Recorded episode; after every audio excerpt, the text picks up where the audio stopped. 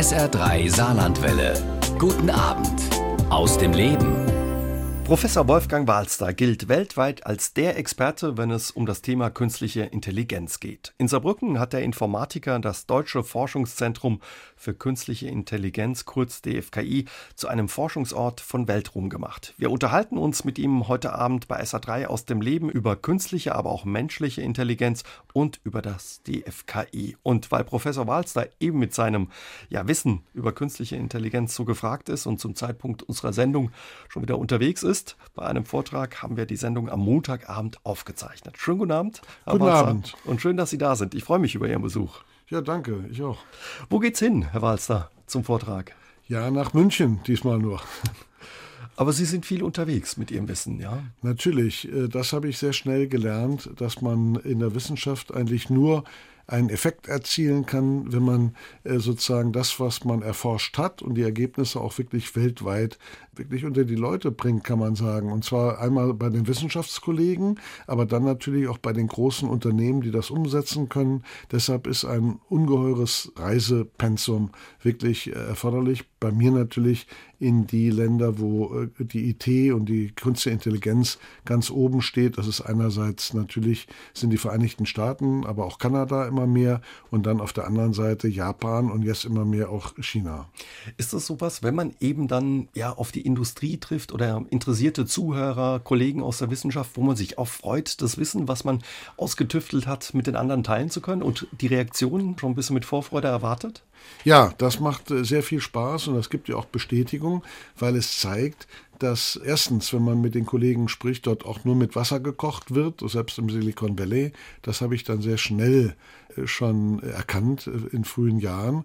Und zweitens, dass man doch, wenn man gute Ergebnisse hat, auch als Deutscher absolut anerkannt wird, also regelrecht bejubelt. Und zwar nicht nur in den Ländern wie China, wo natürlich man noch nicht so ganz so weit ist. Selbst in den USA kann man riesige Erfolge erzielen. Man muss dann eben auch zeigen, dass die Dinge funktionieren. Ich bin schon als 25 26 war, oft in den USA hingeflogen und habe dann Vorträge gehalten, habe gemerkt in die Spitzenuniversitäten, wie man da regelrecht gegrillt wird. Ne? Die fragen einem aus und versuchen einem natürlich auf Glatteis zu führen, ob man das wirklich beherrscht.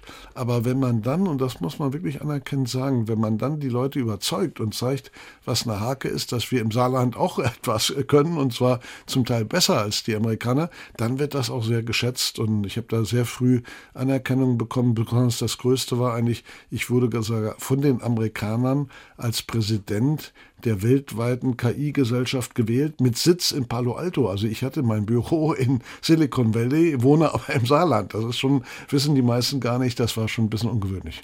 Nimmst du uns doch mal mit in Silicon Valley. Man hört immer so viel davon. Sie sagen, da wird auch nur mit Wasser gekocht. Wie muss man sich das vorstellen da? Ja, also da ist natürlich eine äh, tolle Aufbruchsstimmung, eigentlich jeden Tag. Das ist nicht nur das gute Wetter, sondern die Leute sind eben wirklich alle rundherum technologiebegeistert und äh, natürlich sitzt das Geld bei den sogenannten Venture-Kapitalisten. Das sind ja Leute, die Privatkapital dann investieren, erheblich lockerer. Aber auf der anderen Seite, wie gesagt, mit Wasser gekocht. Wenn man dann hinter die Kulissen guckt, merkt man, vieles ist eben dann doch Fassade und extrem gutes Marketing. In den USA versteht man es auch die Wissenschaft, ja, so zu behandeln, wie wir es heute vielleicht für Coca-Cola und McDonalds kennen. Es wird da also wirklich mit plakativen Werbesprüchen gearbeitet und wenn man dann genauer hinter die Kulissen guckt, stellt man fest, naja, also das können wir eigentlich auch oder sogar besser. Und das war für mich auch ein Schlüsselerlebnis. Ich war ja einige Zeit dort und das spornt mich auch immer wieder an und auch hier die Studenten im Saarland, dass ich sage, Leute, also äh, wir müssen uns hier was Spezielles ausdenken, dann schlagen wir die auch. Und in vielen Punkten haben wir das erreicht. Nicht zuletzt ist zum Beispiel ja Google bei uns eingestiegen. Das ist, äh, wir sind das einzige Forschungsinstitut, was aktiv zum Beispiel von Google unterstützt wird, aber auch von einer Firma wie Intel. Das war ja früher für uns als Informatiker die Firma Nummer eins, die die ganzen Chips für unsere Computer herstellt. Auch die sind hier eingestiegen und haben auch eine ganze Menge Geld ins Saarland gegeben. Also äh, von daher Leistung überzeugt und deshalb braucht man da gar keine Minderwertigkeitskomplexe haben, sondern äh, man muss ganz selbstbewusst auftreten und sagen, na, wir spielen hier aber in der Champions League mal mit. Eine Sache, die, glaube ich, auch im Saarland ihre Wurzeln hat, ist das, was viele von ihrem Handy kennen, dass man mit dem Handy äh, sprechen kann. Siri oder auch diese Dinge, die jetzt in vielen Wohnzimmern stehen von anderen Herstellern. Da wurden die Grundlagen auch hier im Saarland gelegt. Richtig. Also äh, das ist ja meine große Leidenschaft. Ich habe schon als Schüler im Gymnasium mich sehr dafür interessiert, wie kann man eigentlich Sprache dem Computer beibringen. Ich war, muss ich sagen, ohne Übertragung ein guter Schüler. Mir ist das aber zugeflogen. Ich will das gar nicht rausstellen. Sie ich hatte immer kein Problem mit der Schule, hatte Einzelabitur und während der letzten Jahre im Abitur dachte ich, ja, das ist alles so einfach. Dann habe ich schon ein Fernstudium gemacht äh, für mathematische Linguistik, weil mich eigentlich faszinierte, das, was Leibniz und andere große deutsche äh, Universalgelehrte sagten, da kann man nicht die Sprache so formalisieren, dass man auch Computermaschinen Sprache beibringen kann. In der Zeit habe ich mich auch sehr für Literatur von Jande, äh, kennen Sie vielleicht, also interessiert und äh, habe dann gesagt, kann ich nicht Gedichte auch per Computer erzeugen? Habe das als Schüler schon gemacht im Gymnasium. Also Sie haben ein Programm geschrieben, um ein Programm. Computer Gedichte das zu schreiben. Das waren so meine ersten Programmierübungen als Schüler schon. Und dann habe ich äh, auch an der Uni studiert quasi schon als Schüler. Im Funkkolleg hieß das damals, mathematische Linguistik und habe Scheine erworben an der Uni, sodass als ich anfing zu studieren, kannte ich schon vieles. Ne? Und ich erinnere mich noch, es war so der Ritterschlag in Hamburg. Der Professor im zweiten Semester musste mal irgendwo auf einer Tagung nach Japan sagte, ah Herr Walzer, Sie können das so gut, Sie halten die Vorlesung. Da war ich also gerade im zweiten Semester, habe ich mal die Vorlesung vertreten. Also da habe ich doch schon einen Vorsprung. Aber wie gesagt, ich will mich da gar nicht rühmen. Es ist mir so zugefallen und ich muss sagen, im Nachhinein, ich hatte das Glück, dass ich am richtigen Zeitpunkt, am richtigen Platz war und dann mich mit dieser Frage Siri äh, sehr früh beschäftigt. Also mein Wunschtraum war, wie kann ich das machen? Und ich habe dann tatsächlich in Hamburg angefangen, das sogenannte Hamburger Redepartnermodell. Das war weltweit das erste System, mit dem man sich über eine Hotelreservierung quasi über Sprache unterhalten konnte und so ein bisschen feilschen, was für einen Zimmerpreis man bekommt. Also genau das. Und das habe ich dann aber konsequent, es waren noch viele Schritte, ich habe dann eigentlich 15 Jahre mindestens weiter dran gearbeitet und habe dann festgestellt, naja, jetzt mit der neuen Handy-Generation, da kann man das jetzt wirklich in die breite Masse bringen. Und da haben wir das erste System gebaut, das hieß Smart Com. Und das haben die, die Amerikaner ganz groß aufgegriffen. Ne? Und leider damals war es so, wir hatten das auch mit der Telekom und Siemens abgesprochen. Dann ist aber Siemens aus dem Handy-Geschäft bekanntlich ausgestiegen. Wir hatten keinen Vertriebspartner und dann haben die Amerikaner es eben sozusagen genommen, abkopiert und, und jetzt läuft es bei Apple. Ärgert man sich da, wenn man auf einmal sowas sieht und denkt, Mensch, die Idee hatten wir vorher? Nein, denn die zitieren das ja und ich muss auch sagen, ich bin ja an der Sache interessiert und freue mich, dass jetzt viele Leute das verwenden können. Professor Wolfgang Balzer, heute Abend zu Gast bei SA3 aus dem Leben und wir unterhalten uns gleich weiter mit ihm über sein Fachgebiet, die künstliche Intelligenz.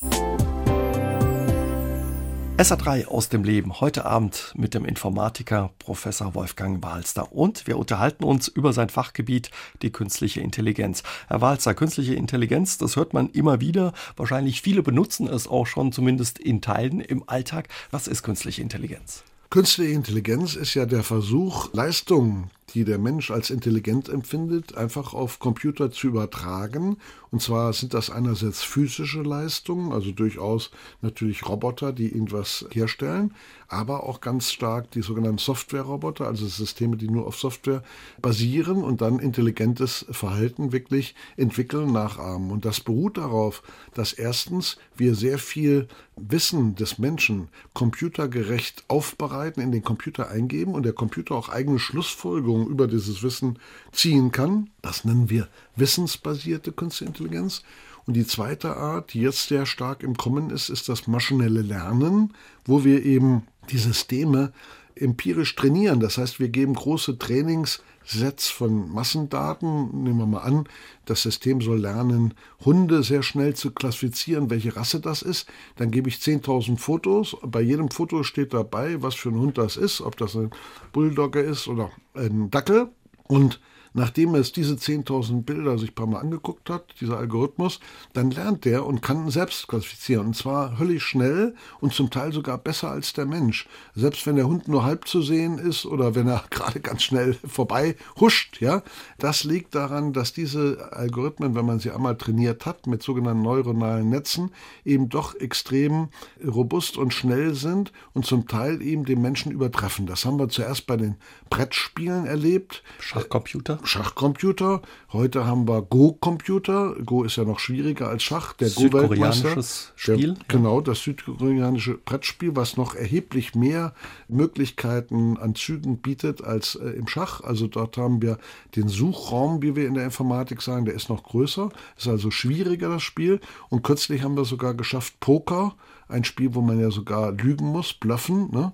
wurde auch der Weltmeister geschlagen. Also, dass man sagt, es gibt eigentlich kein Brettspiel mehr mit Dame und so, das ist heute vergessen. Da hat es angefangen, da kann kein Mensch mehr gewinnen. Selbst Backgammon, was ja zum Teil sogar noch Glücksspiel dabei ist, auch da der Computer besser. Also in diesen Bereichen sind die künstlichen Intelligenzsysteme schon besser, aber es gibt natürlich jede Menge Bereiche der Alltagsintelligenz, wo der Mensch auch haushoch heute noch überlegen ist. Wo ist das zum Beispiel, wo der Mensch haushoch ja, überlegen ist? Das ist in der Intelligenz wo es scheinbar eigentlich einfach ist. Also ein Beispiel, wenn Sie äh, zum Beispiel ein Kind trösten sollen, ne, dann intuitiv, wie mache ich das jetzt?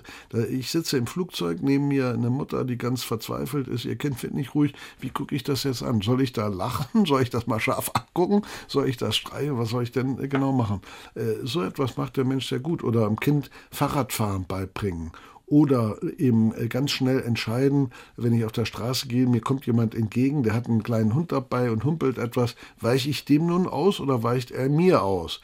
Dieses für uns ja, alltägliche Intelligenz, das ist bei Computern unheimlich schwierig. Wir haben also heute noch kein KI-System, was die genannten drei Aufgaben vernünftig bewältigt. Während andere Aufgaben, die akademisches Wissen voraussetzen, nehmen Sie mal die Analyse eine Aufnahme CT-Scan, ne, was der Arzt heute macht.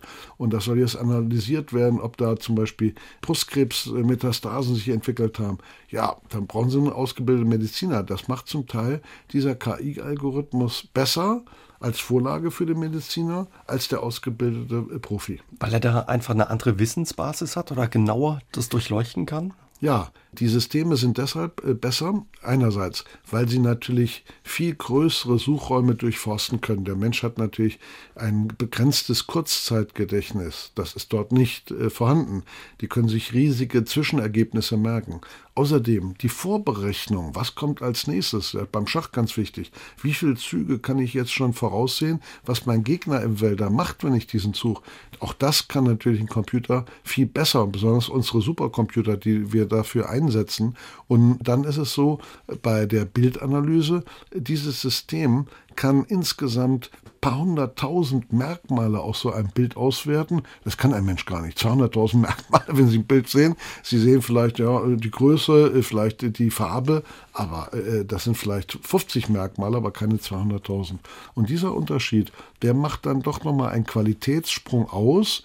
Und deshalb sage ich immer, das ist KI für den Menschen, denn das sind ja alles Systeme, die wie andere Instrumente, unsere Mikroskope, beispielsweise unsere Fähigkeiten verstärken. Die sollen uns nicht ersetzen, aber sie sind ein ganz großer Sprung nach vorne, gerade wenn es auch um die Wissenschaft geht, äh, weil wir dort Einsichten gewinnen können, die vorher einfach schier nicht möglich waren. Also die künstliche Intelligenz, höre ich raus, kann Ärzte unterstützen, zum Beispiel ja. bei Vorbereitungen für Operationen oder auch bei Operationen selbst ja. teilweise schon. Wo trifft man die künstliche Intelligenz noch, auch in unserem Privatbereich? Beim Spielen haben wir gehört, bei Computerspielen, beim Schach, klar, ja. solche Dinge. Wo noch? Dann bei den sogenannten sozialen Netzen und bei der Partnermodellierung. Das ist natürlich ein Bereich, den ich selbst mit angestoßen habe. Das fängt schon bei Amazon an. Wenn Sie ein gewisses Buch kaufen, ja, was weiß ich, Sie kaufen krass die Blechtrommel, dann kriegen Sie gleich noch ein weiteres Buch empfohlen. Sie kriegen aber bestimmt keinen äh, Perry Roden Roman angeboten, ja. Das heißt, das System macht ja von jedem Klick, den Sie tun und jedem Kauf, den Sie bewerkstelligen, wird versucht, einen Interessensprofil von ihnen herauszubilden, ja sogar eine Art Verhaltensstereotyp. Und der wird von Firmen, das ist ja bekannt, wie Amazon, das macht aber der Otto Versand auch schon seit langem so, oder andere Verkaufsunternehmen, die versuchen sozusagen ein Abbild des Kunden und zwar individuell zu schaffen. Warum? Weil sie ihn natürlich eigentlich beraten wollen und ihm Ware anbieten, die ihn vielleicht interessiert. Äh, ne? Wenn sie, manches ist natürlich trivial, wenn sie heute ein Notebook kaufen, sich einen neuen Computer, dann sagt das System gleich, ja, da haben wir noch eine tolle Tasche hier im Angebot, wo sie den Computer reinpacken wollen oder hier die Maus. Das weiß nicht, dass sie schon vielleicht eins haben. Aber das ist immer subtiler geworden über die Jahre, weil diese Systeme auch untereinander austauschen. Das heißt, das System A, bei dem Sie Ihre Reise buchen, weiß aber auch, was für Literatur Sie gebucht haben und weiß auch, welche Musik Sie gerne hören. Und dann gibt sich immer mehr zusammen, sodass man schon äh, sagen kann, ja, das ist so ungefähr wie wenn Sie gute Freunde haben, dann wissen Sie auch eine ganze Menge über die, wenn Sie nämlich ein Weihnachtsgeschenk aussuchen, ja, was soll ich dem denn schenken? Wenn Sie sagen, Sie haben das mit angestoßen, finden Sie das gut, dass man nicht selbst mehr stöbert und nicht vielleicht überrascht überrascht wird, sondern ja. ja, dass die Maschine, das quasi die künstliche Intelligenz entscheidet, was mir noch gefallen könnte. Also ich habe immer, ich war ja auf dem humanistischen Gymnasium und bin daher sehr immer auf diese menschzentrierte KI fixiert und meine, alles muss auch Nutzen letztendlich für einen Menschen haben. Sonst ist es ja auch unethisch, man will ihn nicht ausbeuten. Deshalb war ursprünglich die Idee gut. Übrigens haben wir die Idee in einem Kloster, im Kloster Maria Lach entwickelt, mit vielen amerikanischen Kollegen. Da waren sogar die von Amazon und Microsoft damals schon dabei. Und da habe ich diesen Begriff geprägt. Benutzermodellierung im Englischen User Modeling nennt man es so.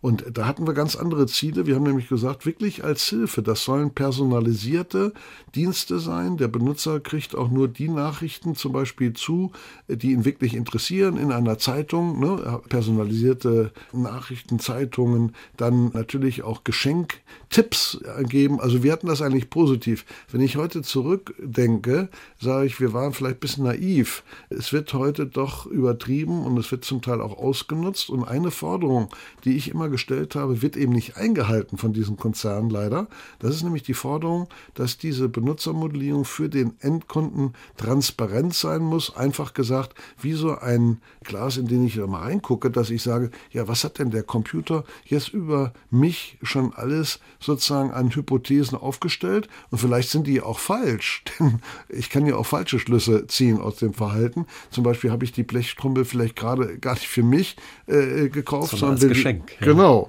So, und dann hat das System einen Fehlschluss. Und deshalb äh, fordere ich immer schon seit Beginn.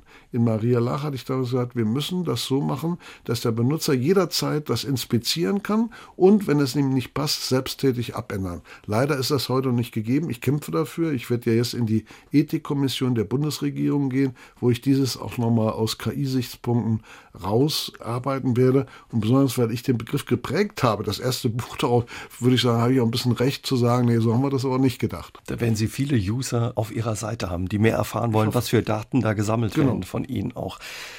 Sind Sie manchmal überrascht, wie, wie Ihr Forschungsgebiet sich in den letzten Jahren, ja, was das für einen Aufschwung genommen hat und was für einen Drive das bekommen hat? Ja, also wir hatten sicherlich Ups und Downs, äh, in Deutschland weniger, auch nicht am DFKI, aber in den USA äh, war in den 80er Jahren auch so eine Welle wie jetzt, so eine Blütephase. Und dann hat man eben Dinge versprochen, die man in der schnellen Zeit nicht halten konnte. Dann ging es auch ganz steil durch bergab. In den USA wurden viele Labors zugemacht und so weiter. Aber jetzt ist wieder diese Blüte und das liegt an Folgendem. Äh, ganz prägnant formuliert. Erstens, wir haben jetzt die Massendaten im, durch das Internet zur Verfügung. Wir können jetzt die Computer auf riesigen Datenmengen trainieren. Ich habe zum Beispiel bei uns am Institut, stellen Sie sich vor, 100 Millionen Bilder private Bilder. 100 Millionen Bilder, wo wir den Computer, das hat ja kein Mensch zu Hause oder irgendwo, ja, und die sind alle digital, da trainieren wir jetzt die neuronalen Netze und wir können, wenn ich jetzt irgendein Objekt in die Hand halte und das vor die Handykamera, hier den Stift, erkennt er sofort Stift, ja, und so weiter, jetzt die Flasche hoch, ja, erkennt in Sekundenschnelle, was das für Gegenstand ist. Wäre für zehn Jahre noch nicht möglich gewesen. Das ist die reine Datenmenge. Zweite, spezielle Computer wir haben inzwischen Hochleistungsrechner speziell für KI. Das ist also eine Hardware, die neuronale Netze und deren Simulation beschleunigt. Sogenannte Grafikkartencomputer. Klingt jetzt komisch, aber jeder, der einen Computer zu Hause hat, und viele der Hörer haben das ja, da ist nicht nur eine Recheneinheit drin, das nennt man CPU, also Central Processing Unit, sondern auch eine GPU, Graphic Processing Unit. Und der, jeder Computer hat das heute. Und das ist eine Sache, die eigentlich nur dafür da war, jetzt Computerspiele schön darzustellen. Jetzt hat man festgestellt, auf diesen Karten kann ich auch rechnen und speziell maschinelles Lernen mache ich nicht auf der CPU, sondern auf der GPU. Jetzt haben wir 50.000 solche Karten bei uns im Keller zusammengestellt und die laufen mit hoher Geschwindigkeit und die lernen mit einer hundertfachen Geschwindigkeit. Man glaubt das kaum. Und das ist natürlich nochmal ein Sprung nach vorne. Früher haben wir tagelang gebraucht, bis die Computer das lernten. Heute lernen die zum Teil schneller als der Mensch. Und ja, über die künstliche Intelligenz und dass die künstliche Intelligenz so einen Aufschwung genommen hat in den letzten Jahren, dazu hat wesentlich, Sie haben es gesagt, das Deutsche Forschungszentrum für künstliche Intelligenz beigetragen. Wir unterhalten uns gleich weiter darüber mit Wolfgang Malster hier bei SA3 aus dem Leben. Das Deutsche Forschungszentrum für künstliche Intelligenz in Saarbrücken gehört zu den Standorten weltweit in Sachen künstlicher Intelligenz. Aber die wenigsten wissen, was dort genau geforscht wird. Professor Wolfgang Walster, der Chef des DFKI, erlaubt uns heute bei SA3 aus dem Leben einen Blick hinter die Kulissen. Sie haben schon ein bisschen vor Ihnen angedeutet, Herr Walster, welche Fragen Sie da beschäftigen. Was sind so die Schwerpunkte, wenn es um künstliche Intelligenz, kurz KI geht, mit denen Sie sich im Moment beschäftigen? Ja, also natürlich, es geht weiter um die Sprachverarbeitung. Hier sind wir ja über die reine Spracherkennung, die Akustik weit hinaus. Jetzt ist die nächste Stufe, dass wir wirklich vernünftige, lange Dialoge führen können. Und das ganz besondere Gebiet hier in Saarbrücken ist, dass wir auch versuchen, die Sprache anzureichern durch allerhand Gestik, Mimik, also der Gesichtsausdruck, die Körperhaltung, das Gestikulieren, was ja bei der menschlichen Kommunikation neben der Sprache ganz wichtig ist. Das können Computer noch nicht so gut. Richtig. Nicht, Und ja? da sind wir jetzt dabei. Ich sage nämlich, die nächste Runde ist nicht mehr der reine Sprachdialog mit dem Smartphone, sondern dass ich auch gleichzeitig noch zeige. Wir haben mit großem Erfolg jetzt gerade bei der CES in Texas, das ist so die größte Consumer Computer Messe, dort haben wir ein System im Auto vorgestellt, wo ich praktisch durch Blick, ich gucke durch die Autoscheibe und gucke ganz scharf ein Gebäude an und sage, wo kann ich hier parken? Das System weiß dann, also es hört, wo kann ich parken, aber normalerweise, ja, wo, was meint er jetzt? Ja, dort, wo er hinguckt. Ich fixiere ein Gebäude, ja, und das merkt der Computer. Das heißt, wir haben Eingabe von den Augen worauf gucke ich, genau wie der Mensch das auch macht, wenn ich irgendwen gucke. Ja, wo ist denn der jetzt, äh, wo geht denn der gerade hin? Da gucke ich in eine Richtung. Wer mit der gemeint ist, sehe ich an dem, wo ich hingucke. Und das heißt Sprache und Blickbewegung oder Sprache und Gestik zusammen. Und das nennt man multimodal, weil man ja mehrere Modalitäten der Sinne, nämlich visuelle Wahrnehmung, die Augen plus das Hören jetzt kombiniert. Und das wird die nächste Stufe sein. Ich prognostiziere skizziere, dass wir, sagen wir mal, in fünf bis zehn Jahren auch kein Smartphone mehr haben, sondern wirklich dann Systeme, mit denen wir ganz natürlich sprechen und gestikulieren können, sodass wir Tastatur und Maus nun wirklich auf den Friedhof senden können. Und wie sieht es dann aus? Ist es eine Uhr? Was, was ist es dann, was wir da haben, mit dem wir sprechen? In vielen Fällen sind das instrumentierte Umgebungen. Im Auto sind wir schon so weit, okay. äh, im autonomen Fahr Ich brauche gar nichts mehr mitzunehmen. Da sind also überall kleine, wir nennen das Mikrofon-Arrays, auch Mini-Kameras. Wir haben heute Kameras, die sind nur noch einen Millimeter groß. Ich könnte hier in dem Studio jetzt 500 äh, solche Mini-Kameras in die Tapete einlassen. Und das heißt, die Sensorik ist auch im Raum. Wir sitzen quasi, wir sind umringt von Computern und unsere Aufgabe ist dann ja die intelligente Interpretation. Das war immer mein Wunschtraum, mit den Dingen interagieren zu können. Das ist schon ein uralter Menschheitstraum, kann man sagen, schon seit den alten Griechen und dass wir das jetzt schaffen, dass ich also zu meiner Weinflasche auch sprechen kann und die mich versteht. Und die sagt, was für ein Tropfen da in der Richtig. Flasche ist. So ist es. Überhaupt, die künstliche Intelligenz gab es auch schon in der Literatur, 18. bis 19. Jahrhundert, genau. Maschinen, die so ein bisschen menschähnlich sind. Dann in den 60er Jahren wurde es eben in der Wissenschaft zum Thema und seit vielen Jahren hier in Saarbrücken. Man übertreibt nicht, Herr Walster, wenn man sagt, dass das DFKI hier in Saarbrücken ja ein Forschungsort von Weltrang ist. Das ist richtig. Wir haben uns hochgearbeitet. Ich habe klein angefangen mit fünf Leuten. Wir haben jetzt äh, über 900 Mitarbeitern, links äh, kombiniert mit Kaiserslautern. Ich habe das ja gleich zusammen mit Rainer Pfalz damals aufgebaut aus verschiedenen Gründen. Und wir haben dann auch äh, mit Bremen einen guten Standort noch dazu und jetzt Berlin. Also wir verbreiten uns jetzt in ganz Deutschland, aber sagen wir, das größte Zentrum ist immer noch Saarbrücken und ich als Chef sitze auch hier. Das ist äh, richtig und man kann sagen, wir sind heute weltweit das größte Institut selbst in den USA oder China gibt es noch kein größeres, was die Anzahl der Mitarbeiter äh, betrifft. Das ist toll, weil wir eben diese Entwicklung gemacht haben, dass wir alle zehn Jahre wirklich eine Verdopplung hinbekommen haben. Und ich habe zwar viele Rufe auch bekommen ins Ausland, auch zur Telekom mal, zur Industrie und so weiter, aber ich bin eigentlich dem Saarland treu geblieben, weil es mir hier viel Spaß macht und besonders, weil hier eine tolle Umgebung ist. Das muss man mal sagen. Die Informatik im Saarland ist wirklich ein Team Spirit. Das hat mich also hier gehalten und immer wieder motiviert, dass auch die Kollegen von Max Planck, von der Uni, von dem Fachbereich, jetzt CISPA, Cyber Security, aber auch das Schloss Dagstuhl, eine tolle Einrichtung. Wir sind ja da auch der Nabel sozusagen der Informatikwelt, was die wissenschaftliche Kommunikation beruht in Schloss Dagstuhl in Wartan und so. Also das ist hier eine Gemeinschaft der Informatiker, dass viele ja, wenn man in Silicon Valley äh, kennt, die sagen, alle Saarbrücken kennen wir. Ne? Die kennen manche andere deutsche Stadt, also manche können noch nicht mal München richtig sprechen, aber Saarbrücken kennen sie, weil das eben sozusagen auf dem Gebiet wirklich was Besonderes ist. Und das liegt auch an den Leuten und der Stimmung hier. Und wir haben auch von der Politik in allen Schattierungen wirklich, es gibt keine Regierung im Saarland, ich bin ja seit 40 äh, Jahren im Geschäft, wo man sagen kann, die haben uns nicht unterstützt. Also alle haben uns unterstützt. Also das ist wirklich einzigartig, muss ich sagen.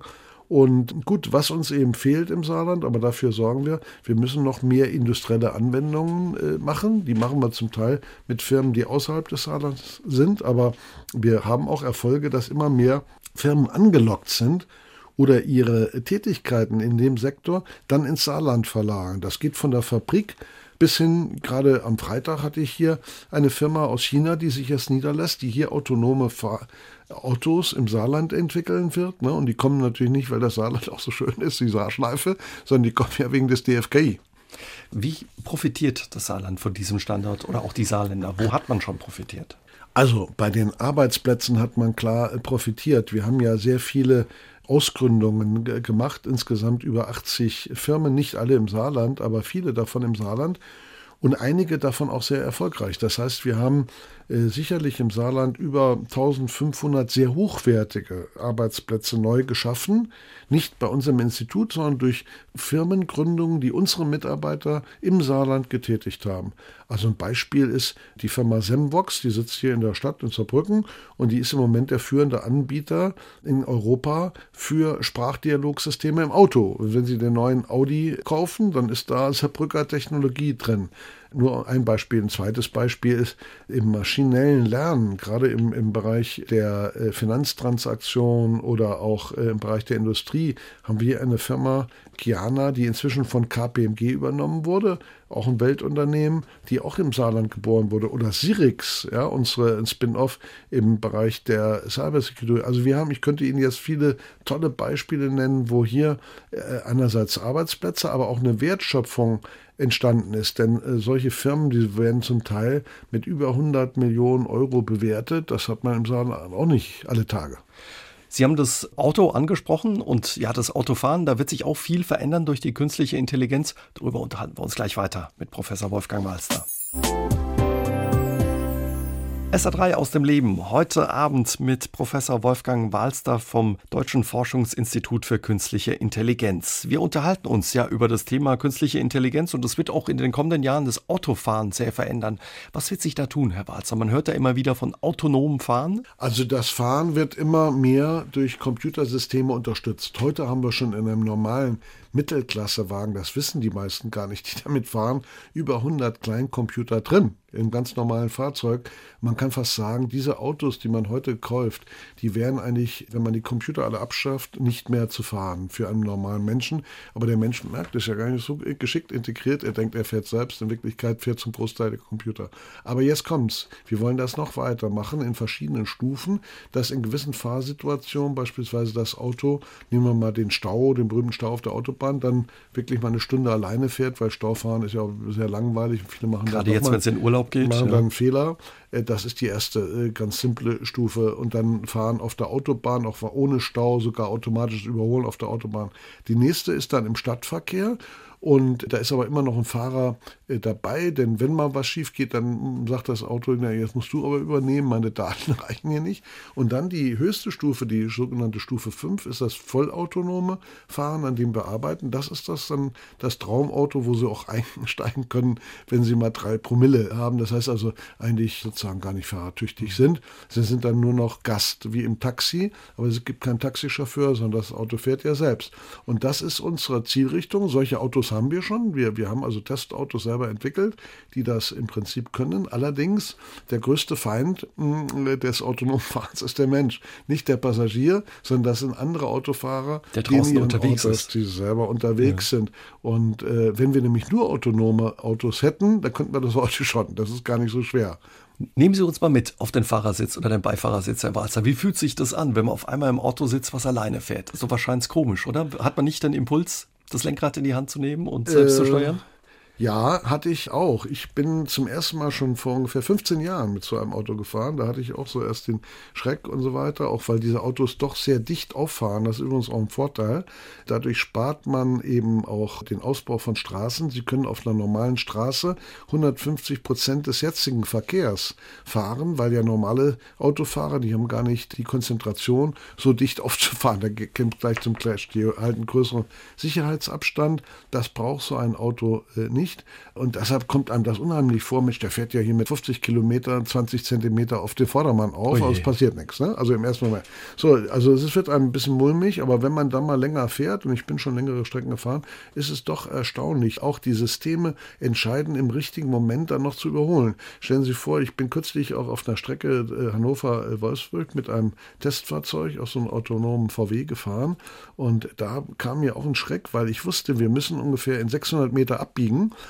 und das Auto setzt also noch zum Überholen an. Ich dachte, hoffentlich schafft er das, weil wir gleich abbiegen müssen. Er musste einem Lastwagen, aber der hat derartig beschleunigt.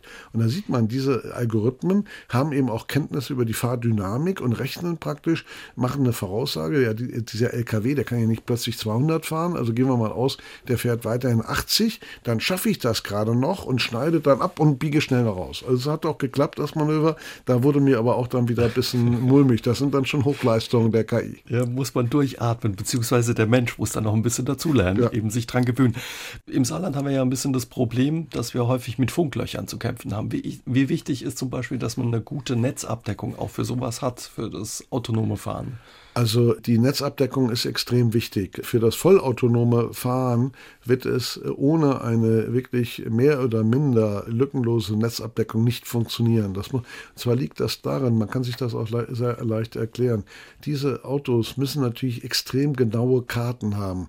Und da natürlich auf einer Straße sich ständig was ändert, denken Sie an die äh, sogenannten Ziehharmonika oder Tagesbaustellen, wo äh, praktisch beispielsweise an der Autobahn links ein bisschen das Gebüsch gekappt wird. Ne? Da ist es ja dann so, diese Baustelle wird kurzfristig aufgebaut, die fährt sogar, die bewegt sich nach vorne und das ist natürlich nicht auf der Google Maps Karte mal eingezeichnet.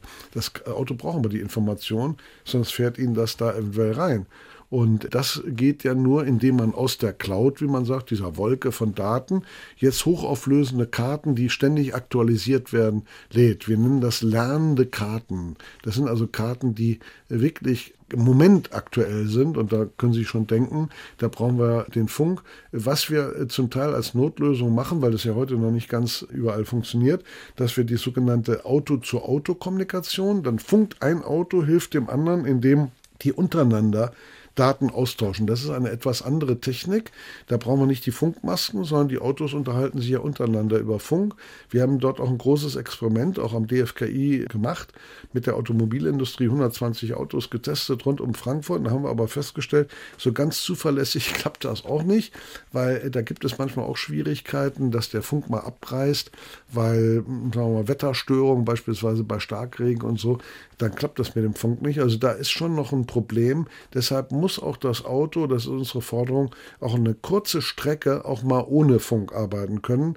Quasi wie, wie ein Mensch ja auch, äh, wenn er völlig äh, sozusagen Blindflug machen muss, dann muss er auch ohne Karte mal in der Lage sein, ein Stück zu fahren und das System dann vielleicht zum Halt zu bringen, um dann mal selber, früher hat man dann selber mal schnell auf die Karte geguckt und also das muss Parkplatz. Den Autos noch beibringen. Was glauben Sie, bis wann sind wir, ja, werden wir gefahren von unserem Auto und müssen es nicht mehr fahren? Also ich glaube, dass das äh, zwischen fünf und zehn Jahren noch äh, dauern wird. Wir sind jetzt schon bei der Validierung. Wir bauen jetzt hier gerade am DFKI zusammen mit dem TÜV Süd, versuchen wir die ersten Teststände zu errichten. Also praktisch so etwas muss ich auch einen TÜV haben. Das heißt, ich muss mein autonomes Auto auch ab und zu mal checken lassen, ob dessen Sensorik, denn das Wichtige beim autonomen Auto ist ja, das hat ja äh, als Augen, hat das ja Radar, das hat äh, Laser, Scanner, wie man das nennt, hat auch Kameras, mehrere Kameras an Bord. Und wenn diese äh, aus irgendeinem Grunde nicht funktionieren, ist das Auto nicht fahrtüchtig. Das ist wie heute der Bremstest oder die Reifen müssen geprüft. So werden in Zukunft die Sensoren geprüft werden müssen.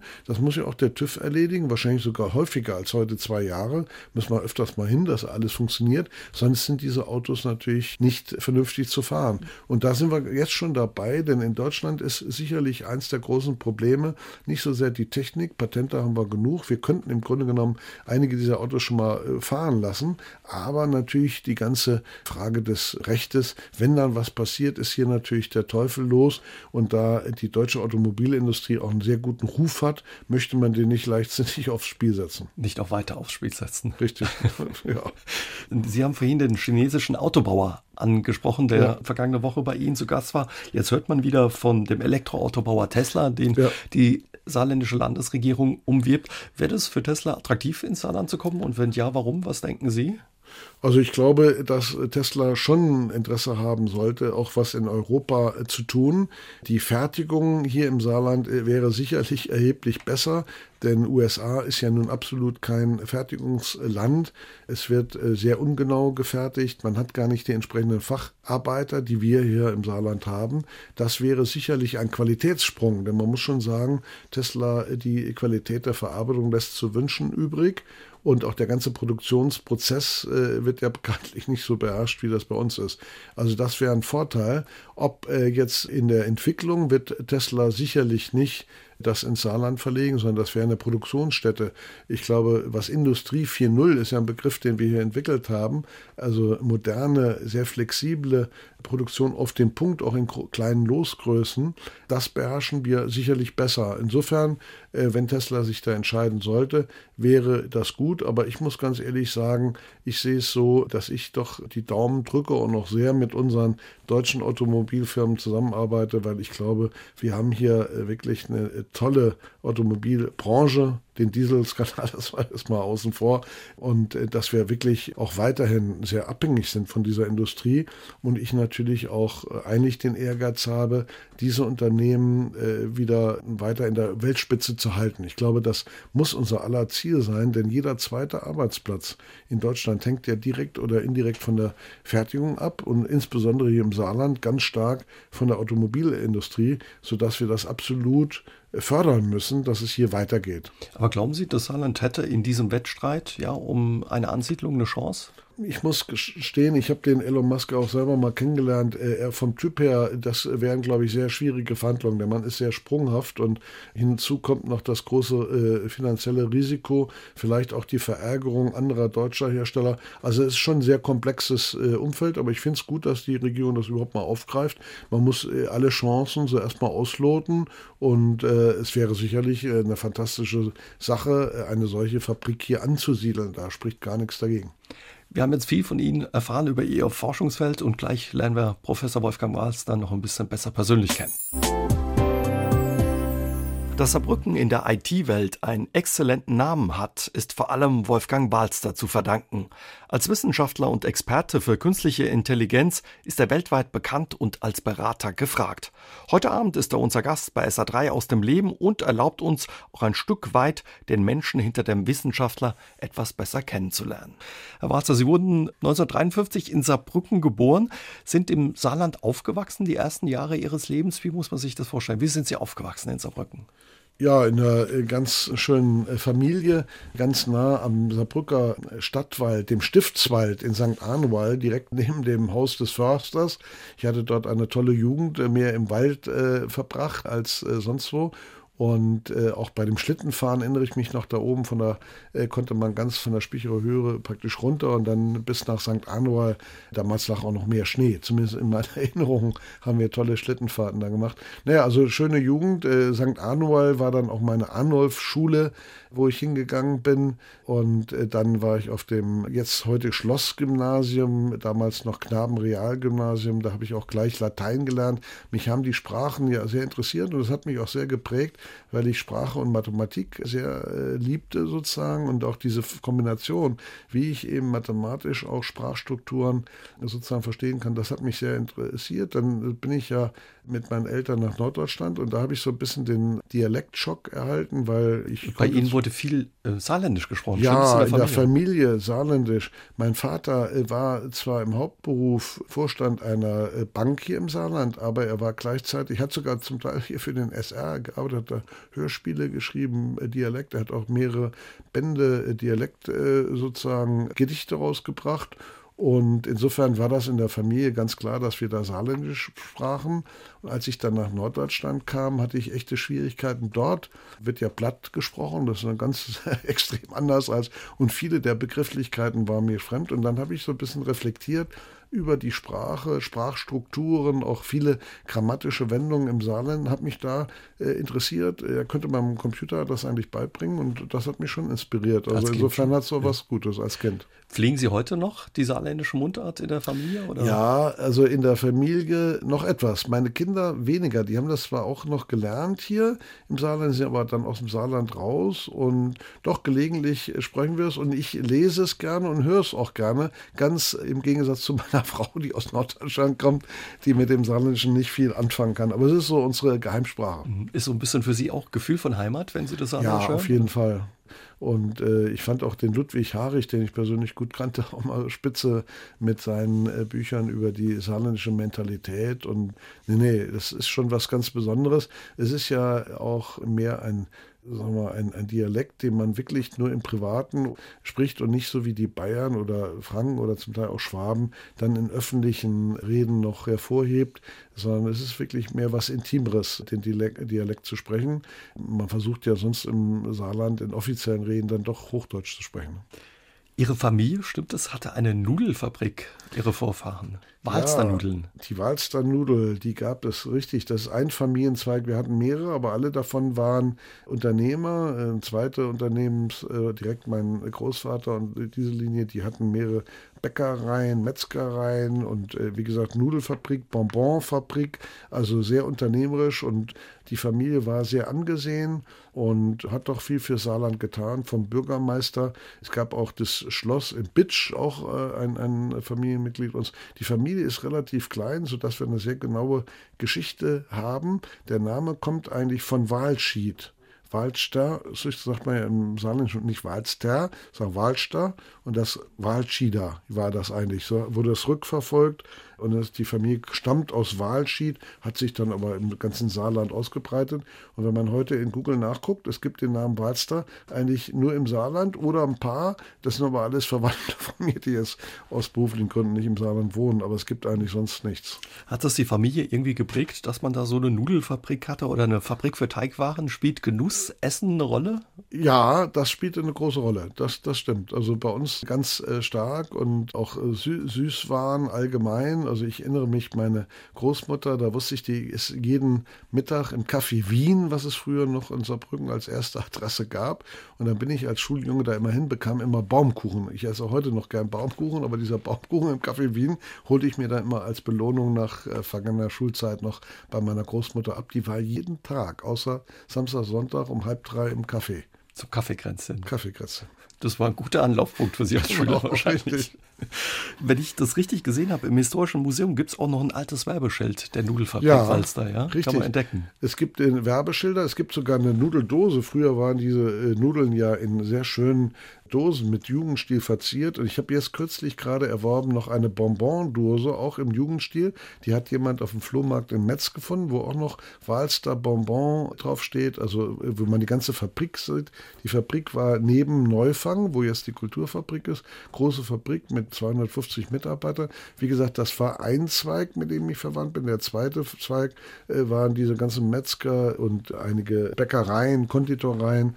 Also es war schon sehr unternehmerisch und mein Vater war dann der Erste, der mehr ins Bankgeschäft äh, gegangen ist. Ja, und ich bin eigentlich der Erste, der so rein in der Wissenschaft da Fuß gefasst hat. Sie haben es gesagt, mit den Eltern ging es dann eben nach Norddeutschland. Ja. Dann, dort haben Sie auch Abitur gemacht, später in Hamburg angefangen, Linguistik und Informatik zu studieren. Damals noch eine ungewöhnliche Kombination, ja. haben ihr Diplom dort gemacht und auch ihre Promotion mit 29 Jahren ging es dann zurück nach Saarbrücken. Was hat sie wieder ins Saarland gelockt? Ja, ich muss sagen, mein großer äh, Mentor äh, war eigentlich Professor Hotz. Er war ja der Gründer der Informatik hier in Saarbrücken gewesen. Die Saarbrücker Informatik war ja eine der ersten überhaupt in Deutschland.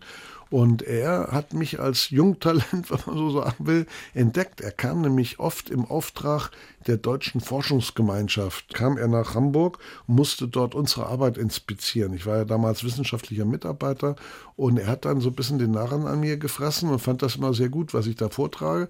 Und dann hat er irgendwie auch gehört, dass ich aus dem Saarland komme. Herr Walzer, da haben wir doch was und weiter. Und hat mich dann sehr gepusht, denn es war ja sehr ungewöhnlich. Jemand, der mit 29 schon Professor und er hat das mit zwei anderen Professoren auch noch gemacht.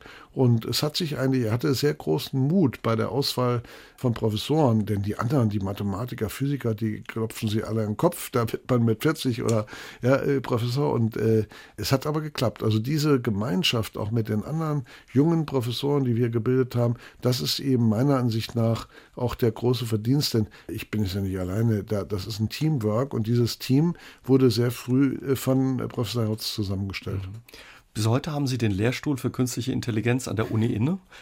Dann haben Sie 88 war es, das DFKI übernommen. Genau. Ja, und sind im Saarland, vorhin haben sie gesagt, trotz aller Verlockung immer treu geblieben. Richtig. Ja? Also weil es hier eben auch eine gute Umgebung war zum ich, Arbeiten. Ich hätte mich gar nicht verbessern können, wenn man ehrlich ist. Ich habe mich mal beworben, das ist ja so ein Spiel an der Universität, wenn man sich gar nicht bewirbt und keinen Ruf, kriegt man auch keine Gehaltsverbesserung. Äh, man muss es also machen, auch um Nachweis, dass man gefragt ist.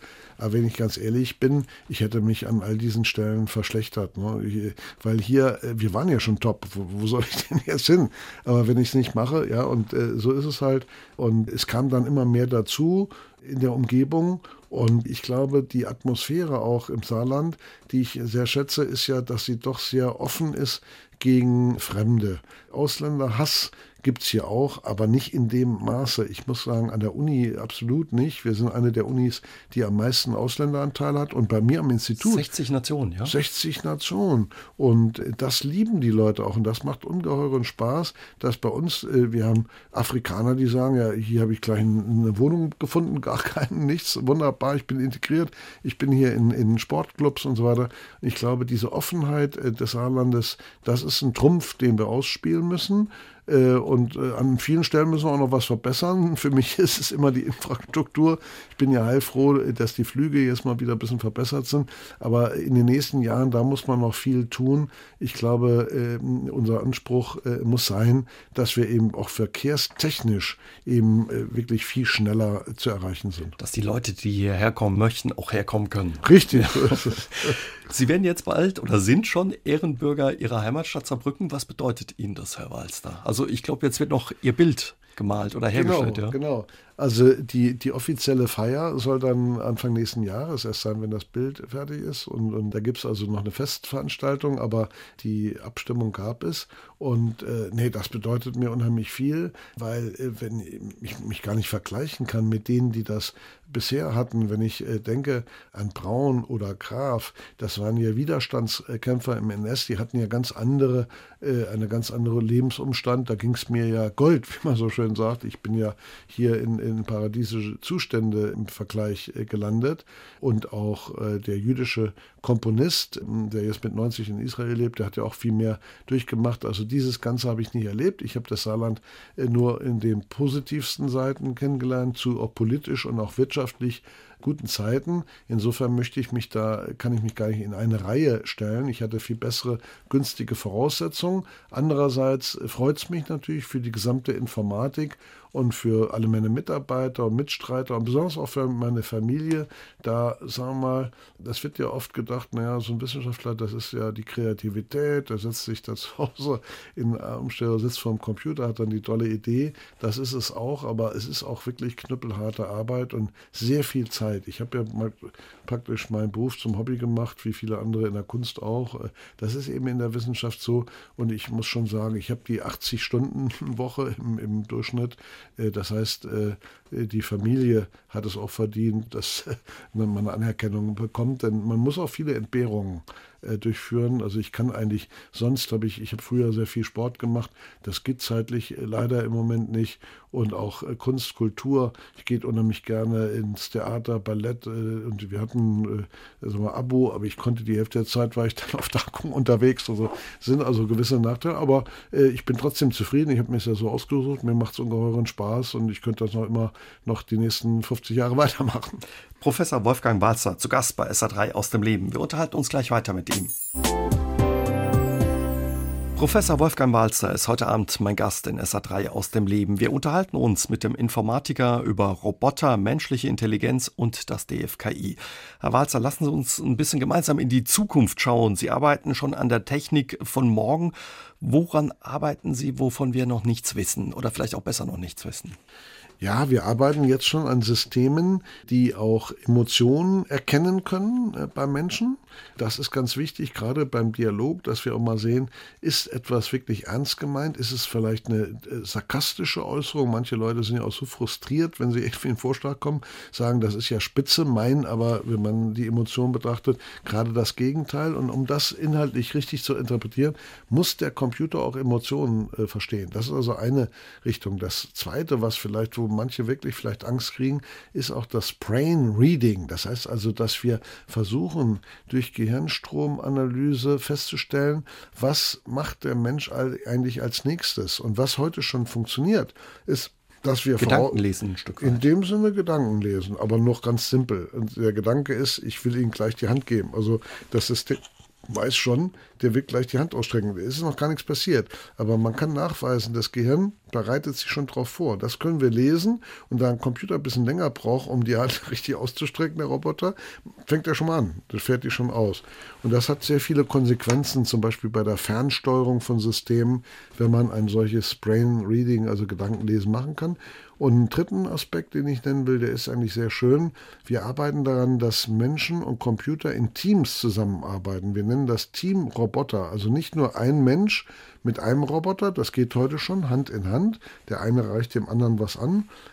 Aber wir haben jetzt auch schon vorgeführt, mal als erste Probe bei der CeBIT, dass eine gewisse Empathie da ist, dass die, da arbeiten zwei Roboter an einer Sache, dann fällt dem einen Roboter was runter. Beide Roboter haben aber nicht so lange Arme, dass sie da rankommen. Dann rufen die einen Mensch über eine Smartwatch zur Hilfe und der Mensch gibt denen das wieder, dann arbeiten die weiter. Das ist Teamrobotik, also mehrere Menschen mit mehreren Computern, denn ich bin fest überzeugt, das ist die Zukunft auch der Arbeit, dass wir also nicht mehr nur mit Robotern arbeiten, sondern natürlich weiterhin mit unseren Kollegen, Facharbeitern, aber dass dieses durch Roboter ergänzt werden. Und wir müssen Wege finden, dass ich sag mal auch die soziale und emotionale Intelligenz, die ja den Menschen ganz stark ausmacht, auch in die künstliche Intelligenz mit einbezogen wird, sodass die Roboter weiterhin auch wirklich gute Arbeit für den Menschen erlauben. Wir wollen ja nicht, dass der Roboter nachher dem Menschen den Takt vorgibt und quasi ständig Dinge anreicht, so wie bei Charlie Chaplin früher bei der Maschine, dass Sondern der Mensch Rücksicht nimmt ja, auf den Menschen. Sondern ganz stark Rücksicht nimmt. Und dazu muss der Mensch noch weiter vom Roboter verstanden werden. Das versteht man als Mensch oft gar nicht, weil einem das nicht klar ist, dass wenn ich mit jemand zusammenarbeite, ja, eigentlich schon intuitiv fühle, was macht der jetzt als nächstes? Ja, wenn er seinen Arm ausstreckt, wo will der denn hingreifen und so? Und das müssen wir alles mühsam dem Computer beibringen. Viele haben Sorge und Angst ein Stück weit davor, dass der Roboter ihnen auch den Arbeitsplatz wegnehmen könnte. Ist die Sorge berechtigt? Oder wie äh, viele Arbeitsplätze gehen da gegebenenfalls nein. verloren? Also wir stellen im Moment fest, dass sogar äh, die Arbeitsplätze ansteigen. Das kann ich kurz erläutern. Deutschland ist ja das Land in Europa, was die meisten Roboter einsetzt und hat die wenigsten Arbeitslosen. Das Land, was am wenigsten Roboter hat, hat die höchsten Arbeitslosen. Da merkt man es schon. Denn es ist ja so, dass die industrielle Produktion dort geschieht, wo man schnell und effizient produzieren kann. Und wenn wir Mensch und Roboter zusammenschalten in neuartigen Fabriken, dann können wir sogar Fabriken, die bisher in Billiglohnländer ausgewandert sind, also sogenanntes Offshoring nannte man das ja, ne? schickt man die Fabrik dorthin, hat Billigkräfte in Malaysia, Vietnam und so weiter, Thailand. Textilindustrie. Textil, aber auch Schuhe beispielsweise.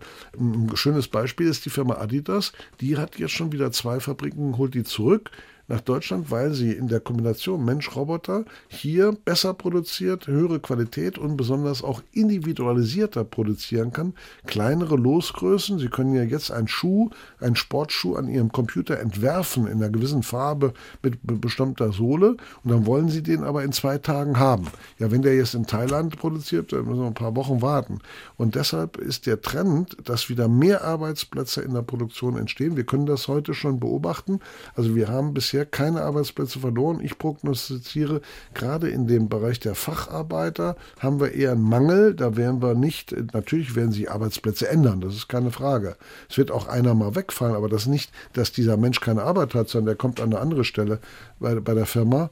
Wo ich größere Bedenken habe, wo sicherlich sehr bedenkliche Entwicklungen gibt, das ist im ganzen Bereich Banken, Versicherungen, Finanzen, wo doch sehr viele repetitive Arbeiten, die von Sachbearbeitern gemacht werden, jetzt durch künstliche Intelligenz simples erledigt werden können. Simples Beispiel, wenn entschieden werden sollen, Sie kriegen jetzt eine Kur oder Sie kriegen keine Kur, da sitzt ja jemand bei, der, bei Ihrer Versicherung, guckt sich drei Arztbriefe an vielleicht und entscheidet dann, ja, roter Knopf, grüner Knopf, keine so, und das kann in Zukunft durch solche Computer KI. Richtig. Viele haben auch Sorge oder Angst davor, dass zum Beispiel die Computer, die künstliche Intelligenz, Sie haben gesagt, die werden trainiert, die lernen dazu, ja, so dazu lernen, dass sie den Mensch irgendwann auch übertrumpfen. Besteht die Gefahr irgendwann, dass ja Maschinen über den Mensch bestimmen, regieren? Das ist natürlich eine uralte Vision oder Fiktion aus der Science Fiction. Also in, wenn man Perry Roden Romane früher gelesen hat, was ich nicht getan habe, ich habe mir die Titel nochmal angeguckt, dann ist dann natürlich von Übermenschen oder dem Supergenie äh, die, die, die äh, Rede. Das sind dann Roboter, Franken, kleine Frankenstein-Monster sozusagen. Aber äh, da, erstens arbeiten wir nicht dran, weil wir ja sagen, warum sollen wir eigentlich Menschen kopieren? Wir haben ja Menschen auf der Erde genug. Mancher sagt sogar zu viel. Wir wissen auch, wie man neue, weitere Menschen erzeugt, wenn wir zu wenig hätten. Also das macht keinen Sinn. Warum soll ich elektronisch die nachahmen? Wenn ich etwas mache, dann müssen die ja gerade Defizite, also Nachteile, die der Mensch hat, zum Beispiel in seiner Sensorik. Mensch riecht ja extrem schlecht. Ja, er schmeckt ganz schlecht. Das ganze Gourmet-Problem. Ja, der kann nur 1 zu 0, also süß oder so unterscheiden und so weiter in schneller Zeit. Und da können wir natürlich künstliche Systeme machen, die das unterstützen, die vieles, was der Mensch Schlecht kann, besser können. Und wir sehen ja so, menschzentrierte KI, sie soll helfen. Aber die Gefahr, äh, als Naturwissenschaftler kann ich auch nicht sagen, dass es absolut ausgeschlossen ist. Es gibt kein Naturgesetz, was sagt, wenn wir diese Algorithmen immer weiter trainieren, dass sie nicht ein Level Eigenleben. Eigenleben. Ja. Das kann man eigentlich nicht absolut ausschalten, aber wir haben so viele Mechanismen, die das unterdrücken und es wird auch in den Jahren, in den nächsten 100 Jahren garantiert nicht in dieser Weise passieren, aber man muss schon vorsichtig sein. Ich sage immer, wenn diese Technik, das ist wie bei jeder Hochtechnologie, wenn die in die falschen Hände gerät, ja, dann kann es sehr gefährlich werden. Ein Beispiel ist heute schon mit China, was mir etwas so Sorgen bereitet, äh, dass trotz aller tollen Technik, die dort entwickelt äh, wird, wir arbeiten auch mit denen zusammen, der chinesische Staat schon die Tendenz hat, durch dieses Social Scoring seine Bürger nun doch schon etwas stark zu überwachen und vielleicht sogar dann Konsequenzen zu ziehen, nicht wie man sich das nur bei Big Brother früher vorgestellt hat. Das heißt also, dass eigentlich gegen unser Demokratieverständnis ist, ein Social Scoring von Bürgern durchzuführen und dann sagen, ja sorry, Sie kriegen jetzt äh, keinen Flug in Urlaub, weil Ihr Score ist ja schlecht, Sie sind ja ein Rupel oder so. So geht's ja nicht. Also, aber das äh, sind dann Entwicklungen, die mir nicht gut gefallen und da wehren wir uns dagegen und ich glaube, deshalb sind solche Ethikkommissionen und äh, auch eine Fachdiskussion, fundierte Fachdiskussion über die Grenzen, die man hier auch äh, künstliche Intelligenz setzen muss, äh, ganz wichtig. Das trifft übrigens auch für Waffensysteme zu. Professor Wolfgang Balzer zu Gast bei SA3 aus dem Leben. Wir unterhalten uns gleich weiter mit ihm. Vollblutwissenschaftler Professor Wolfgang Walster ist mein Gast bei SA3 aus dem Leben. Der Informatiker zieht mit seiner Begeisterung und seinem Optimismus auch Laien für seine Forschungen am Deutschen Forschungszentrum für künstliche Intelligenz in den Bann. Wir unterhalten uns mit ihm über Ausdauer und auch Rückschläge in der Wissenschaft. Wie viel Ausdauer und Optimismus ist notwendig in der Wissenschaft? Also die Ausdauer, die ist ganz enorm. Ich erinnere mich noch, mein Doktorvater, der hat damals gesagt, also wenn Sie hier promovieren in der Informatik, das ist so zeitintensiv. Sie müssen oft nächtelang durchprogrammieren. Also Urlaub können Sie streichen und bitte nicht heiraten, bevor Sie promoviert sind. Dürfte man heute schon aus Betriebsratsgründen gar nicht sagen zu einem Mitarbeiter, dass er nicht heiraten darf und nicht in Urlaub. Das ist schon ein starkes Stück gewesen. Aber so ist es halt. Und ich habe das auch ernst genommen, habe es auch so betrieben und ja, gut, ich bin auch Ausdauersportler immer gewesen. Ich war früher Crossläufer und mir macht es auch Spaß, über längere Distanzen mal was durchzuhalten. Das gehört eben auch dazu. Und äh, wenn man dann den Erfolg hat, ich glaube, das kann jeder, der auch äh, Langstreckensport oder etwas betreibt, Ausdauersport, bestätigen. Es ist eine Riesenbefriedigung. Man hat es halt geschafft. Aber man muss eben warnen, denn viele haben von Wissenschaft so ein bisschen die Vorstellung, naja, das sind so die genialen Einfälle. Das ist ja der bekannte Spruch, 90 Prozent ist äh, Transpiration, 10 Prozent ist Inspiration in der Wissenschaft auch. Das ist knallharte Arbeit. Übrigens kann da wieder die künstliche Intelligenz zum Teil helfen. Das ist übrigens, dafür hat man sie ja. Sie soll ja uns Dinge erleichtern. Und tatsächlich gibt es heute, das ist kein Witz, robotische Forschung. Da wird Forschung quasi durch Computer gemacht. Und es gibt auch Hilfen in der Mathematik zum Beispiel. Der Computer macht da einen Beweis automatisch oder analysiert die Daten, wo ich früher Assistenten oder selber nächtelang das wird alles auch durch künstliche Intelligenz vereinfacht. Also die künstliche Intelligenz hilft auch der Wissenschaft. Hilft oder könnte auch den einen oder anderen Wissenschaftler den Job kosten? Durchaus, das muss man ehrlicherweise sagen. Äh, solche ähm, in Anführungszeichen Hilfswissenschaftler, die das ganze Leben im Labor verbringen, da tun einem, das sind nicht die großen Wissenschaftler, sie haben irgendwann mal Diplom in Physik oder Chemie vielleicht gemacht, sogar promoviert, aber sie arbeiten in einem größeren Labor für einen Professor und müssen dort wie die Sklaven die Laborwerte äh, analysieren und so weiter. Ich glaube, da werden einige Plätze wegfallen, aber das war sowieso nicht die große Wissenschaft, das war ja Handlangerei für, für die große Idee. Wie ist es mit Rückschlägen, wenn jemand mal schneller war oder eine Sache nicht funktioniert hat? Wie oft muss man was in den Mülleimer werfen? Ja, das passiert auch. Nur das gehört ja dazu, äh, dass man auch mal merkt, aha, diese Idee hat nicht so getragen, da sind wir auf dem Irrweg und der, die Kunst ist dabei, dass man sehr schnell das erkennt und dann auch findet, woran hat das gelegen, sich aus dieser Situation wie an einem Ariadne-Fahren rauszieht und dann schnell den nächsten Weg und da muss man dann wieder der Schnellste sein, der den neuen Ausweg findet. Nach all den Jahren, was treibt Sie immer noch an oder was macht so spannend für Sie? Ja, ich glaube, äh, spannend macht es, dass ich hier erleben durfte, und das ist ein Riesenprivileg, ist absoluter Zufall, äh, dass ich wirklich die, eine ganze Generation von Informatikern äh, erleben durfte. Von der Urzeit, wo der erste deutsche Computer gestartet wurde, von Zuse. Ich habe ja selbst noch eine Grabrede bei Zuse gehalten, kannte ihn persönlich gut. Das war ja das Idol der Informatik. Der hat ja den Digitalcomputer in seiner elterlichen Wohnung in Berlin-Kreuzberg entwickelt. Ich kannte ihn.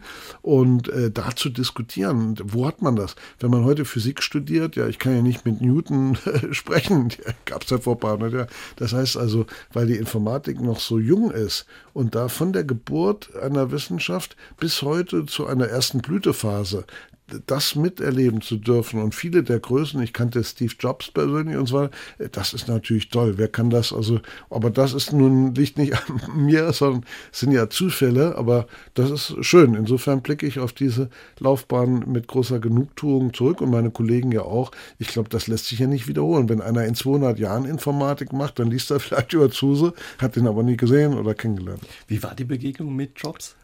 Ja, also das war natürlich ein, ein toller äh, äh Mann, also auch äh, besessen wie ich. Allerdings habe ich festgestellt, er war eigentlich mehr äh, jemand, der sich für Design und äh, Kunst, er hat ja praktisch eigentlich die Mode und die Kunst in die Computerwelt eingeführt. Er war Sieht gar, man den Geräten an. Ja, ja, er hat übrigens deutsche Designer, die kamen ja aus dem Schwarzwald, Frog Design. Frog Design wissen viele gar nicht, das heißt Federal Republic of Germany Design. Diese Leute aus dem Schwarzwald, wo ja eine riesen äh, Tradition im Design, die hat dann nach San Francisco Francisco und die haben ja die ganzen Apple-Sachen entwickelt. Also wissen viele auch gar nicht, dass eigentlich deutsches Design dahinter ist. Aber er war eben absoluter Fanatiker, äh, wenn es um Details ging und das Aussehen. Und ich glaube, äh, das ist auch richtig, weil im Massenmarkt natürlich auch, sagen wir mal, dieses Look and Feel, wie man heute sagt, äh, ganz entscheidend für den Verkauf ist. Es hat ja technisch keine Bewandtnis, ob sie da das so machen, aber es hat eben dazu geführt, dass man die gerne, die Dinge auch gerne benutzt dann. War auch eine persönliche Begegnung möglich? Also ja. den Menschen hinter dem Informatiker ein bisschen Das ist bei Steve Jobs relativ schwer. Ich habe zwar mal kurz mit ihm gesprochen, das, das war schon schwieriger, denn er war an sich sehr, sehr verschlossen. Also ich habe mich dann äh, nochmal mit seiner Biografie auseinandergesetzt und da gemerkt, naja, dass er auch so ein bisschen versponnen war, wie er seine Waschmaschine, der hat ja äh, über, glaube ich, anderthalb Jahre nur getestet, äh, was für eine Spülmaschine er sich anlegt und hat Ex-Spülmaschinen verschlissen, hat sich dann übrigens für Miele entschieden was sehr gut ist. Also er hatte offenbar ein Fable für deutsche Qualitätsarbeit. Genau, das kann man sagen. 2001 haben Sie einen besonderen Preis gekriegt vom Bundespräsidenten, den Deutschen Zukunftspreis. Das ist der wichtigste deutsche ja. Wissenschaftspreis. Sie waren damals gerade 48 Jahre alt. Was bedeutete Ihnen damals die Auszeichnung? Ja, das war also ein Riesendurchbruch für mein Gebiet, denn das war der erste Preis überhaupt für einen Informatiker die der Zukunftspreis geht. Dann zum ersten Mal und auch einzigen Mal bisher in Saarland. Das hat mir natürlich auch sehr äh, gelegen. Ich weiß noch, äh, wie die Politik auch dabei war. Die kam ja mit nach, wie wir alle gejubelt haben, sowas in Saarland. Das ist nicht, bisher noch nicht zum zweiten Mal gelungen. Das müssen wir auch noch mal hinkriegen. Und äh, dann natürlich für mich persönlich nachher die Einladung vom Bundespräsidenten. Der nahm mich dann ja auch oft mit auf Staatsbesuche. Ich durfte mit nach äh, Thailand in der Delegation, nach äh, Japan, äh, selbst bei der Fußball-Weltmeisterschaft gab es eine Delegation mit Beckenbauer und unserem Bundespräsidenten Rau, wo ich dann dabei war, musste da immer wissenschaftliche Vorträge. Ich war sozusagen das wissenschaftliche Aushängeschild. Und das hat mir doch sehr viel gegeben. Und äh, ich muss sagen, die Popularität des Gebietes, dass man automatische Dolmetschsysteme machen kann, war durch die Presse, die der Zukunftspreis anzieht, äh, ganz einzigartig. Und dadurch habe ich danach auch das DFKI nochmal äh, im Umsatz verdoppeln können, mehr Mitarbeiter einstellen. Also es hat mir äh, enorme Schubkraft, wie so eine Rakete ging das danach ab. Türen ging auf. Sie haben damals den Preis gekriegt, der Vollständigkeit halber noch, für die Entwicklung von Verbmobil. Das war eben ein Computer, der gesprochene Sprache versteht und auch in eine andere Sprache übersetzen kann. Ja, eigentlich was Perfektes, was man sich wünscht, wenn man Richtig. unterwegs ist. Ja. Richtig. Was es ja heute gibt. Diese Systeme wurden dann, da bin ich auch sehr stolz, wir haben insgesamt sieben Firmen gegründet aus dem Verbmobil heraus und auch die Google-Sache, äh, was heute bei Google angeboten wird unter Translate, stammt eigentlich noch von Verbmobil. War meine Mitarbeiter, sind dann nachher in die USA. Einige davon sind auch Dollarmillionäre jetzt geworden und äh, die haben die Technik dort etabliert. Also das ist wirklich eine Sache, die aus dem Saarland heraus dann entstanden ist. Sie haben es gesagt, sowas macht stolz oder freut einem auch, wenn ja. sowas Anwendung findet dann. Klar, also ich finde, wenn es, äh, ich bin ja äh, Naturwissenschaftler, aber auch ganz stark Ingenieur und da macht es natürlich Spaß beim Ingenieur, wenn man sagt, man hat was erfunden, was dann auch wirklich dem Menschen Nutzen bringt und letztendlich sogar auch Geld damit verdient wird. Das muss ich nicht selber verdient werden. Ich wäre ja bezahlt äh, für mein Hobby. Ich sage mal, äh, Professor ist das einzige, der einzige Beruf, wo man für ein Hobby auch noch bezahlt wird. Professor Wolfgang Mahlstein zu Gast bei SA3 aus dem Leben. Wir unterhalten uns gleich weiter mit ihm.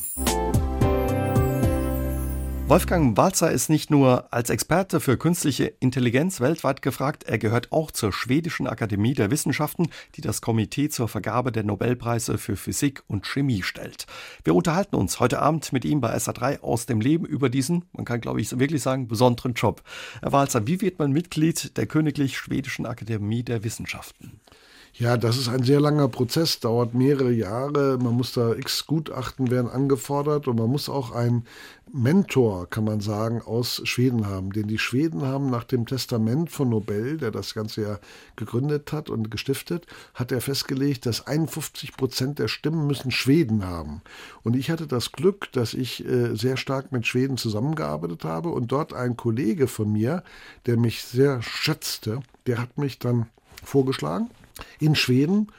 Da wurden sehr viele Gutachten eingeholt und nach zweieinhalb Jahren habe ich irgendwann mal gehört, jetzt hat es geklappt. Ich wurde aufgenommen, musste mal eine Antrittsrede halten, wissenschaftlich. Da habe ich dann noch erwähnt, dass ich schon seitdem ich Student bin immer Volvo fahre. Das löste dann Be Begeisterungsstürme aus äh, bei den schwedischen äh, Professoren. Ja, und das ist natürlich eine tolle Ehre und auch eine die, die ganze Zeremonie und so weiter. Und jedes Jahr habe ich eben das Recht, im Bereich Physik, Chemie und auch äh, Biomedizin Vorschläge zu machen, einzusammeln. Ist aber alles geheim. Man kann nicht viel davon erzählen. Man kriegt alles mit Brief und Siegel und steht auch streng geheim.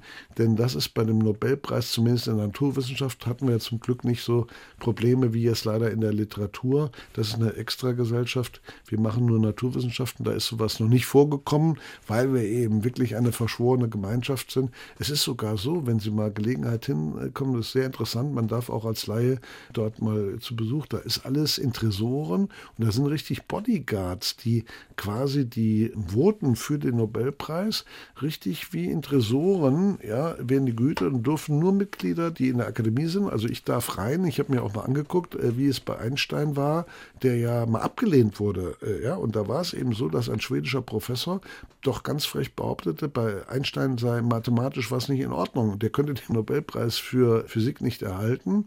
Und dann war natürlich die ganze Physikgemeinschaft so empört und hat nachher für einen anderen, nicht für seine Relativitätstheorie, er hat es ja für den photoelektrischen Effekt dann bekommen, dann hat aber dieser Physiker aus Schweden trotzdem beharrt, ja, er kriegt jetzt den Nobelpreis, obwohl er ja einen Fehler gemacht hat in, einer, in seiner, also das ist schon manchmal, leider in der, lernt man dann, in der Wissenschaft gibt es eben auch eine Wissenschaft Soziologie und Psychologie und manche Animositäten, die oder dann zu Neid, solchen, sowas, ja. oder Neid. Ja. Aber wie ist das, wenn Sie sagen, Sie dürfen dürfen Vorschläge machen. Hält man da das ganze Jahr über die Augen ein bisschen auf, wenn man ja. was entdeckt oder ein Wissenschaftler, der einem mhm. auffällt? Ja, es ist eigentlich noch ein bisschen extremer. Ich muss sagen, das ist auch manchmal etwas lästig. Man wird doch äh, von vielen Kollegen, die da nicht tätig sind, angesprochen, kannst du nicht dem mal vorschlagen und so weiter. Also ich muss mir gar keine Gedanken machen. Ich kriege eigentlich schon zu viele gute Tipps, wo Leute ihre Netze ausnutzen und versuchen, bei mir anzubaggern, ob ich mal vorschlage. Aber man muss da sehr vorsichtig sein, denn das wird alles extrem geprüft. Äh, dort werden ja über 100 Briefe für einen einzelnen Wissenschaftler angefordert und man muss schon sagen, wir haben heute auch einen Backlog, wie man so schön sagt, also sehr viele Kandidaten in manchen Disziplinen, fast 100 Leute, die ständig vorgeschlagen werden. So viele Nobelpreise gibt es gar nicht zu vergeben. Die meisten davon werden vorher sterben. Trifft man sich dann und stimmt gegen, stellt ja, das vor? Man kann, zur, man kann dann zur Abstimmung äh, hinfahren nach Schweden. Ja, werde ich auch jedes Mal eingeladen. Ich fahre aber nicht immer hin aber wahrscheinlich eine besondere ja, Begegnung dann ja. auch mit den Kollegen. Das ist aber nur einer von vielen Ämtern und Ehrenjobs, den Sie noch haben. Zum Beispiel sind Sie auch der Präsident der Gesellschaft Deutscher Naturforscher und Ärzte, die älteste interdisziplinäre deutsche Wissenschaftsvereinigung und da gibt es jetzt was Besonderes, die holen Sie jetzt im September auch nach Saarbrücken. Ja, als ich zum Präsident äh, gewählt wurde, habe ich gleich gesagt, aber eine Bedingung habe ich. Ich möchte jetzt den weißen Fleck auf unserer Landkarte. Seit 200 Jahren gibt es ja spätestens alle zwei Jahre eine Tagung in Deutschland, sodass wir in Greifswald jetzt schon zweimal waren, ja, und in Saarbrücken noch nie. Und da habe ich gesagt, jetzt müssen wir aber ins Saarland. Ich möchte, das ist mein Vermächtnis, dass nach mir wirklich äh, für die nächsten 200 Jahre auch das Saarland mal berücksichtigt wurde. Und das hat jetzt geklappt. Man hat dem zugestimmt. Und jetzt haben wir am 14. September geht's los. Eine tolle Tagung auch mit Nobelpreisträgern. Warum ich das hier sage? Weil Sie alle als Hörer auch eingeladen sind. Es ist kostenloser Eintritt. Ich habe da so viele Sponsoren, dass Sie zum Beispiel am Samstag, den 15. ins Staatstheater und da einen Nobelpreisträger hören können und danach noch ein wunderbares Ballett. Also, das merkt man uns schon mal. 14. bis 17. September geht es los mit diesem Treffen in Saarbrücken und was die Zukunft sonst noch für Sie bringt, für Wolfgang Walzer, darüber unterhalten wir uns gleich mit ihm. SA3 aus dem Leben heute mit dem Informatiker Professor Wolfgang Walster. Er ist Wegbereiter einer einfachen und intuitiven Kommunikation zwischen uns Menschen und Maschinen. Seine Spezialthemen sind unter anderem künstliche Intelligenz und Industrie 4.0. Themen, die vielen Menschen Angst machen, aber Herr Walzer, Sie selbst blicken optimistisch in die Zukunft. Was macht Sie da so optimistisch? Ja, ich glaube, dass der Mensch es immer wieder schafft, sich neue Instrumente, Technologien, äh, damals vom Faustkeil bis äh, zum heutigen Auto, die zu seinem Positiven äh, zu nennen. Es gibt natürlich immer Risiken, die muss man frühzeitig erkennen. Man muss auch kritisch an die Dinge rangehen. Aber ich äh, muss sagen, die Informatik, die ja darauf beruht, dass man Prozesse flexibler gestalten kann. Das ist schon ein Segen für die Menschheit. Wir können die Dinge einfach intelligenter steuern und müssen. Das fängt ja bei der Ampelschaltung an, wenn man es vernünftig mit KI macht, wo man eben nicht nachts äh, zwei Minuten oder fünf Minuten von einer roten Ampel wartet und keiner fährt. All das können wir viel flexibler machen. Mir kann keiner vormachen, dass man ohne Informatik besser lebt, sondern ich glaube, dass es ganz große Verbesserungen gibt. Also ganz simple Beispiel, die jedem Bürger einleuchtet. Ich bin dafür, dass durch künstliche Intelligenz die Wartezeiten, die wir heute noch haben im Leben, das heißt Staus, Warten beim Security-Check-In bei, irgendwelchen Flughafen, Warten an der Kasse und so weiter. Was ich im Leben warte, das ist ja vergeudete Lebenszeit. Da sollte man lieber mit seinem Schwenker im Garten sitzen und was Vernünftiges machen. Ja, und äh, das, glaube ich, kann die Informatik liefern. Das können wir auch nur durch künstliche Intelligenz. Insofern bin ich absolut äh, optimistisch, dass das menschliche Leben durch künstliche Intelligenz angereichert werden kann. Und jetzt habe ich eben das Beispiel Zeit sparen genannt. Ich habe aber noch was anderes. Mein Lieblingswunschtraum sozusagen, da arbeite ich immer noch dran, ist ja ein System zu schaffen, das mein Leben aufzeichnet, also auch dieses Gespräch, unsere Begegnung. Und ich kann dann in zehn Jahren direkt darauf zugreifen. Ich kann nämlich zum Beispiel auch sagen, ja, zeig mir doch mal die Szene, wo ich mit meinem Großvater dem erklärt habe, was ich für Abitursnoten habe. Ne? Und dann Random Access, also nicht ein Tonband wieder zurückspulen und lange suchen, sondern es kommt so direkt, direkt, hin. Direkt hin. Random Access. Das heißt, das System äh, speichert nicht nur, sondern versteht auch, was dort gespeichert ist. Das ist ja die neue Qualität der künstlichen Intelligenz. Informationszugriff direkt, ne, durch Verstehen.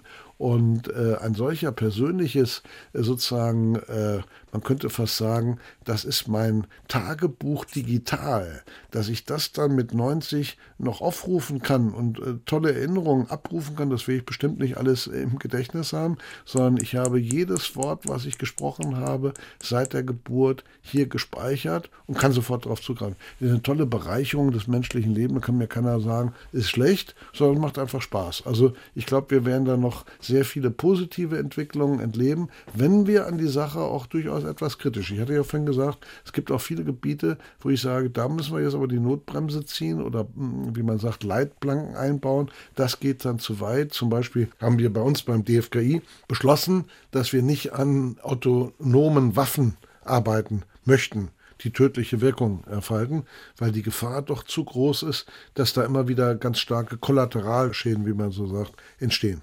Das DFKI, Sie haben es angesprochen, wird in diesem Jahr 30 Jahre alt. Bei der Gründung war Ihnen da schon klar, was Sie auslösen werden und ja, wie das teilweise auch unser Leben und die Gesellschaft verändern wird, was Sie da austüfteln? Die Hoffnung hatte ich schon, aber ich muss sagen, so in dem Detail äh, habe ich das nicht erwartet. Äh, Im Sprachbereich schon. Was ich nicht erwartet hätte, ist, dass man doch auch gerade in dem Bereich der Produktionssysteme in der Fertigungsindustrie, das war ja der zündende Gedanke, dass man das Ganze auch in Industrie 4.0 einsetzen kann. Das war mir damals noch nicht so ganz klar. Und ob wir wirklich Roboter bauen können, die mit den Menschen echt zusammenarbeiten, das ist schon eine tolle Geschichte, dass sich das jetzt so entwickelt hat. Ich erinnere mich noch, als hier ganz bescheiden mit Helikopter der Mann mit der Schleife ankam, der Professor Riesenhuber war ja damals unser Bundesforschungsminister, er lebt immer noch und ist ja ein toller Mann auch. Der hat ja das äh, DFKI dann sozusagen hier eingeweiht. Der Bund hat sich vorgenommen, gemeinsam mit Frankreich ein Zentrum für künstliche Intelligenz einzurichten. Als Standort ist auch Saarbrücken im Gespräch.